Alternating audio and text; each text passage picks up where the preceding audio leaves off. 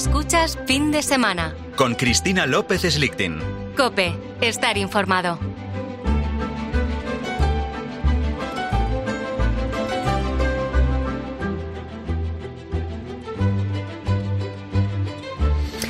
¿Qué es el arte?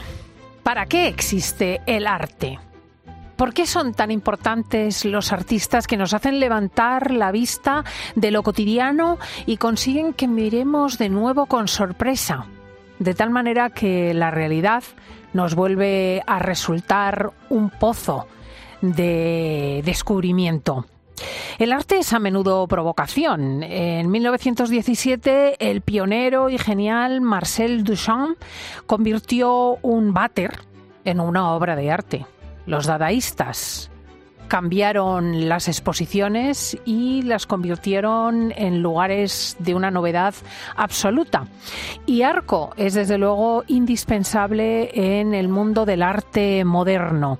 Lo cierto es que es un espacio de belleza y es un espacio de novedad, pero también es un espacio de desconcierto vaginas suturadas, reyes en la hoguera, dictadores en la nevera, agua a precio de diamante, escandalizaron en las últimas ediciones de la feria.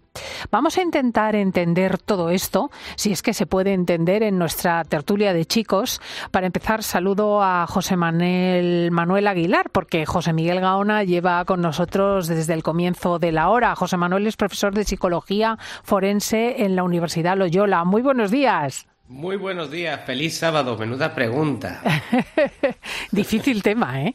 Difícil tema, además, bueno, eh, tenemos unas ideas en la cabeza de lo que es el arte. Normalmente el público en general o los que somos diletantes en esto o aficionados al arte, y luego está lo que es la realidad, ¿no? Que es lo que tú acabas de comentar, donde la novedad, la confusión y sobre todo, sobre todo la controversia, junto además con un hecho de que es que es ahora mismo es un producto de mercado, es un producto para, para especular y para ganar muchísimo dinero, pues es lo que se ha convertido en el arte contemporáneo. En mm. eso, algo que hace que mucha gente pues mm, le produzca rechazo Claro, el tema del dinero lo has introducido muy oportunamente, pone el arte contemporáneo también en otro marco, José Miguel Gaona. Efectivamente, y además hay una cuestión, fíjate, que se está eh, repitiendo de año tras año, y es el elevadísimo número de falsificaciones que están existiendo incluso en las mejores galerías. Es decir, fijaros que eh, por ejemplo, eh, directores como del Metropolitan Museum, lo estuvimos hablando anoche en la reunión secreta, eh, están diciendo abiertamente que la mitad de las obras que tienen son falsas. ¿Y por qué? Porque a medida que existe, como por otro lado era de esperar, es muy humano, a medida que existe una presión económica, es decir, se intercambian eh, obras de arte, se venden, etcétera, por cantidades realmente astronómicas, pues es un campo abonadísimo para falsificadores. Fíjate qué curioso que ahondando en toda esta historia, eh, y retrotrayéndonos en el tiempo, hasta Miguel Ángel en sus inicios se dedicó aparentemente a falsificar algunas obras de arte las envejecía, etcétera, para hacer creer a los compradores que eran de otros autores. Evidentemente, en aquel entonces Miguel Ángel no era el Miguel Ángel famoso que, conocemos hoy en día, ¿no? Pero es una cuestión que se ha ido mm, repitiendo. Y luego otro factor, y ahí lo dejo y, corto, y es eh, la cosa absurda, como muchas cosas de arte, eh, da la impresión que se han separado de la población, de la sociedad, y sin embargo, a pesar de todo, mueven millones, como el famoso tiburón de Hirsch, que está en Formol, que entre paréntesis se está degradando, no sé si lo habrán cambiado ya el tiburón o no, pero vamos, que es un cadáver de tiburón metido en un acuario de, formol, entiéndeme. Sí, sí, tú ríete, pero ya te gustaría tener los doscientos y pico millones de libras que este individuo ha ganado, bueno, no solamente con tiburones, ovejas, cabras, gatos, patos, es decir, de todo. Digo, pero bueno, ¿estamos locos? A ver si entiendo algo, nada mejor que preguntar a un experto. Tenemos con nosotros a un profesor de estética y teoría del arte de la Universidad, Carlos III de Madrid, autor, entre otros, de libros como Lo sublime como fundamento del arte frente a lo bello, Arte, Sociedad y Mundo o Teorías del arte desde el siglo XXI. Ilia Galán, muy buenos días. Buenos días. a ver si conseguimos abrirnos paso en este proceloso mundo que a los profanos nos tiene perplejos. no es eh, de extrañar porque el mundo del arte hace mucho tiempo que se volvió loco. Lo que pasa es que el universo financiero que está en torno al arte eh, ha logrado hacer grandes beneficios gracias al caos. Hmm, interesante frase porque eso ya nos explica. Hablaba yo antes de esa novedad que supuso en el arte la iniciativa de Marcel Duchamp de incluir en una exposición un retrete. Sí, aquello fue un acto de genialidad, es decir, utilizar cualquier objeto que en un contexto diverso podía ser contemplado estéticamente y de ello hablamos casi hace un siglo. Entonces, lo que resulta un poco ya patético es que en la actualidad sigan haciendo cosas similares algunos que pretenden hacer lo que llaman instalaciones.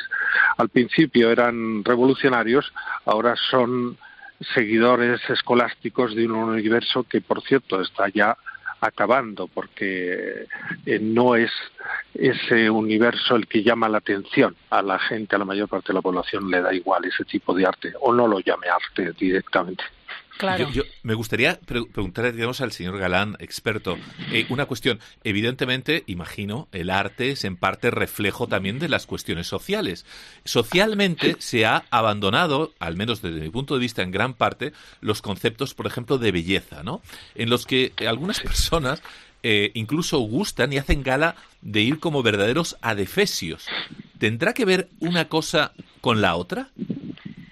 Claro que sí, el arte refleja su tiempo y estamos en una época en donde las categorías de lo lo bueno, también incluso lo verdadero están en cuestión. Hay una gran confusión general y por lo tanto también la hay en el arte, pero todavía más, y es que a principios de eh, algunas vanguardias se renunció a la belleza la belleza ya no es un valor para muchos artistas, con lo cual es normal que salgan edificios, monstruos y horrores, porque se valora el universo del horror como algo positivo. Lo que Esto ya ocurre a partir de los románticos, sí, perdón. Claro, eso, eso tampoco es una novedad absoluta, porque la pregunta sobre lo que sea el arte es muy antigua. Estoy pensando, por ejemplo, en Saturno devorando a su hijo, ¿no? El famoso cuadro del Museo del Prado, maravilloso cuadro, pero pavoroso cuadro. Yo recuerdo que mi padre me llevaba y yo me quedaba, al principio me tenía que apartar del cuadro porque me daba un miedo y un asco que me moría. Sí, lo que pasa es que en los románticos, que son los que empiezan a desarrollar más lo que se llama lo sublime, lo terrible, eh, con forma estética, tenían un fondo. Saturno devorando a sus hijos es la revolución que se devora a sí mismo. ¿Cuántas veces nosotros criamos un mundo que nos destroza? Y también ocurre con los obispos podridos de Valdés Leal en Sevilla y muchos cuadros religiosos, pero esos cuadros tenían una búsqueda de algo más allá del horror. El problema del final del siglo XX, principios del XXI, es que muchas veces se quedan en la fialdad plana, vacua, sin, sin búsqueda de un contenido profundo que explique el porqué esa, ese horror. Permitirme, si me hacéis el favor, un segundo, y ahí me encanta lo que acaba de expresar el señor Galán. Es verdad, el, el, arte se inició para transmitir ideas, por ejemplo, pues el gótico, ¿no? Las ideas religiosas, donde la gente no sabía leer y escribir en la inmensa mayoría, pero había unas ideas que estaban transmitiendo.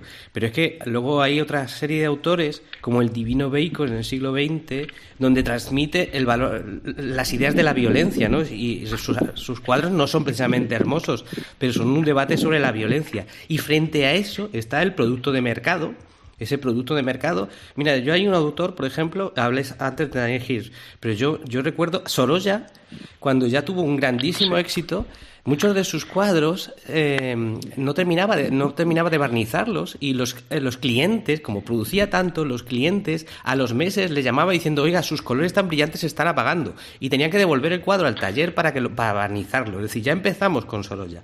Pero es que otro autor, por ejemplo, que yo adoro, que es Bastian, si tú ves sus dibujos, realmente son dibujos de adolescente, de estos que se hacen en los márgenes del libro, cuando te aburres, estás en instituto y te aburres. Y, pero por otro lado, bueno, pues luego ves a ese Basquiat pintando con trajes de Armani. O sea, así, literalmente, eso lo hacía, porque llegó a ganar tantísimo dinero que por supuesto le devoró. Y él mismo se sintió, como él mismo decía, un mono pintando. Un mono pintando, es decir, que eh, como una especie, mira qué curioso, chico mono, eh, alternativo, que era de familia bien, por cierto, Bastian, pero mira eh, que, que cómo pinta, que, que, radical y tal. Es decir, ya estábamos en el teatro, mucho más cerca del teatro que del de transmitir ideas. Hmm. Sí. Sí, de hecho, el problema es que en el siglo XX, eso ya lo destaca Benjamin, como todo el mundo sabe leer y escribir en Occidente, pues mm. se multiplican por millones los escritores. Lo mismo sucede con las pinturas, son muy baratas, conseguir unos óleos o cualquier otro objeto, y más cuando ya ni siquiera hace falta pintar o saber pintar, porque la técnica ya no es necesaria y cada uno inventa lo que quiere, todo el mundo son artistas. Entonces esto es un problema. Muchos intentan resolver, como en el caso de Bacon o Lucien Freud, sus problemas interiores, es decir, el horror de sus vidas lo transmutan en arte y eso tiene su interés. En vez de suicidarse, nos eh, atacan con sus productos, que a veces son fascinantes, otras no tanto, pero se convierte en una opción psicológica para muchos de resolución de sus problemas o por lo menos de apagamiento de sus problemas. Pero ya no es una búsqueda de la belleza en muchos casos, ni una búsqueda de una dimensión estética de la vida como se entendía en otros tiempos. Hmm.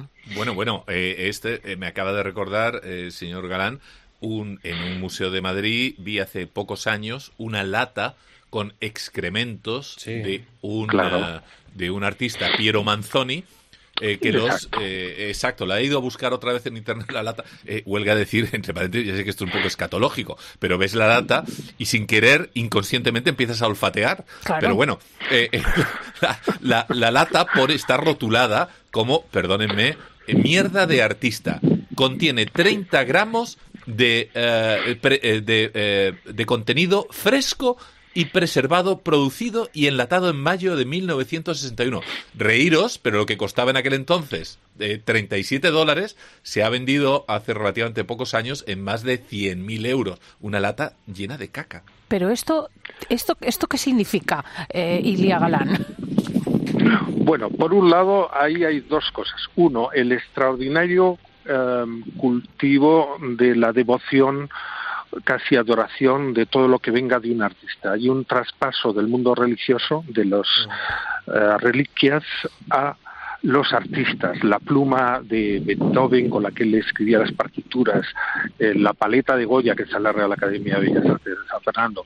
Y esto se traslada hasta el siglo XX, pero en el caso de Manzoni lo que hace es burlarse también de eso. Bueno, eso tiene su significado. También lo tiene. claro, está diciendo que el mundo del arte también es una mierda, pero él saca dinero y se ríe de todos. Entonces, en el caso de Manzoni, a mí me parece un genio porque hay idiotas que compran la porquería más cara que el precio del oro, que es como lo, lo estipuló al principio. Entonces, eso ya ocurría con Dalí, que firmaba cosas que no eran suyas, pero diciendo, bueno, si estos bobos me lo compran por la firma, pues viva, este mundo está loco y yo me aprovecho de ello. Eh, o sea, en el caso de Manzoni me parece una genialidad no tanto artística, estética, sino conceptual. Sí, una, denuncia.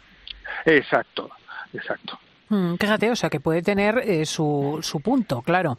Pero es cierto que muchas veces el arte moderno te desconcierta desde la inocencia del artista. Quiero pensar que quien presenta, por ejemplo, un cuadro azul, completamente azul, del idéntico tono del tono del óleo, está pretendiendo algo que a mí me resulta absurdo, pero pero que no está mm, eh, que, pero que no tiene una maldad de fondo. No, hay maldad, no hay, pero el, el, que empezó es Malievich, con blanco sobre blanco, con negro. Los monocromos empezaron hace muchísimas décadas. Lo malo es que yo he visto en el Reina Sofía una exposición donde se han visto monocromos de décadas posteriores. Entonces, bueno, la primera tiene puede, obra de estas puede tener su gracia, su sentido como un punto límite del arte, pero el resto no tiene mayor gracia, aunque es muy bonito el color que utiliza Klein, entre otros, pero, hmm. pero no. Está sobrevalorado. El mundo del arte yo creo que es, al meterse con o mezclarse con los valores financieros, porque una obra de arte vale lo que queramos que cueste, eh, también se ha pervertido en cierto sentido. Hmm. este año Arco, em, según algunos interlocutores que me han comentado, eh, ha vuelto a una cierta, vamos a decir, normalidad, entendiendo por normalidad, bueno, pues el respeto a la inteligencia media. Eh, Ilia Galán ha visitado la feria esta semana. ¿Qué impresión se ha llevado? Sí, lleva varios años con una vuelta a lo que mm, podríamos llamar una cierta sensatez. O sea, cada vez hay más cuadros y menos locuras, medios. Eh, lo que pasa que también aquí interviene el periodismo. Al periodista le gusta destacar lo extraño, lo llamativo, lo chocante, lo que parece novedoso. Muchas veces no se fijan en las obras que son más eh, sensatas y llaman menos la atención. Entonces, esta conjunción entre la novedad como algo positivo, que muchas veces no lo es, porque hay novedades malísimas, la bomba atómica fue una novedad terrible, eh, esto ha provocado que eh, muchos artistas quieran llamar la atención porque así logran publicidad. Pero es verdad que Arco, pero no solo Arco, muchas ferias de arte contemporáneo y también ocurre en otras artes, se está volviendo a unos cauces donde el público eh, general pueda entender lo que se está proponiendo de parte de los artistas. Hay un cansancio de las vanguardias, las vanguardias ya son retaguardia porque ya son viejas, son como los Rolling Stones. Los Rolling Stones ya no son tan modernos. Claro. Unos abueletes que pegan brincos. Pero, es volver a lo clásico un poquito, señor Galán. No, no, no. Bueno, es la tendencia Es síntesis entre lo que había previamente a las vanguardias y los hallazgos de las vanguardias, que hay muchas cosas de mucho interés y hay obras contemporáneas muy interesantes también. Y por, eh, poner un punto mm, eh, final que yo pueda entender en mi modestia, este, esta estatua yacente de Picasso tumbado con su jersey de rayas azules y blancas y que, bueno, mm, eh, evoca su muerte, ¿esto tiene algún sentido? Bueno, en el Museo de Cera ya hacían cosas así sin tantas pretensiones. Pero cuando lo colocan en arte, parece que es mucho más importante. la ironía no sé si la ha captado. o sea, no tiene mucho sentido. bueno, es una gracia como otras. Lo que pasa es que a veces eh, lo que hacen es sobresaltar esa gracia, como la han hecho en un ambiente de arte contemporáneo, parece que es maravillosa. Pues no, a lo mejor son simples bobadas. Pero esta tiene gracia, a mí me hace gracia ver esta estatua, pero sin darle mayores, mayores eh, alabanzas, ¿no? Pues ya está. Mm. Hay muchas de estas obras así. Esto le da gracia también a Arco, es un paseo eh, por un universo de propuestas, algunas son estridentes y otras menos. Pero también están surgiendo, por ejemplo, Ar Madrid, que ha salido como un antiarco que se hace en el centro de Madrid. Esto es una, lo que pasa es que es una propuesta, digamos, más tradicional en cierto sentido, aunque también hay autores de mucha calidad, hmm. alguno. Me, ha encantado. La verdad que podría estar horas hablando con nuestros contertulios y, y con Ilia Galán, eh, profesor eh, invitado en las universidades de Oxford, Harvard, la Sorbona, New York University y profesor de Estética y Teoría del Arte en la Universidad Carlos III de Madrid. Muchísimas gracias por acudir a nuestra tertulia. Muchas gracias a vosotros y que siga la reflexión crítica sobre este universo donde a veces el rey va desnudo y nadie lo denuncia. es raro que Gaona y Aguilar no lo denuncien, pero es lo bueno de la tertulia de chicos que otea toda la realidad con inteligencia. Gracias, José Miguel. Gracias, José Manuel. Un abrazo. Hasta luego. Nos marchamos porque viene la hora del glamour. que nos hace falta? El glamour y la clase de humana. Estás escuchando Fin de Semana. Y recuerda que si entras en cope.es, también puedes disfrutar en tu móvil del mejor entretenimiento con Cristina López Slichting.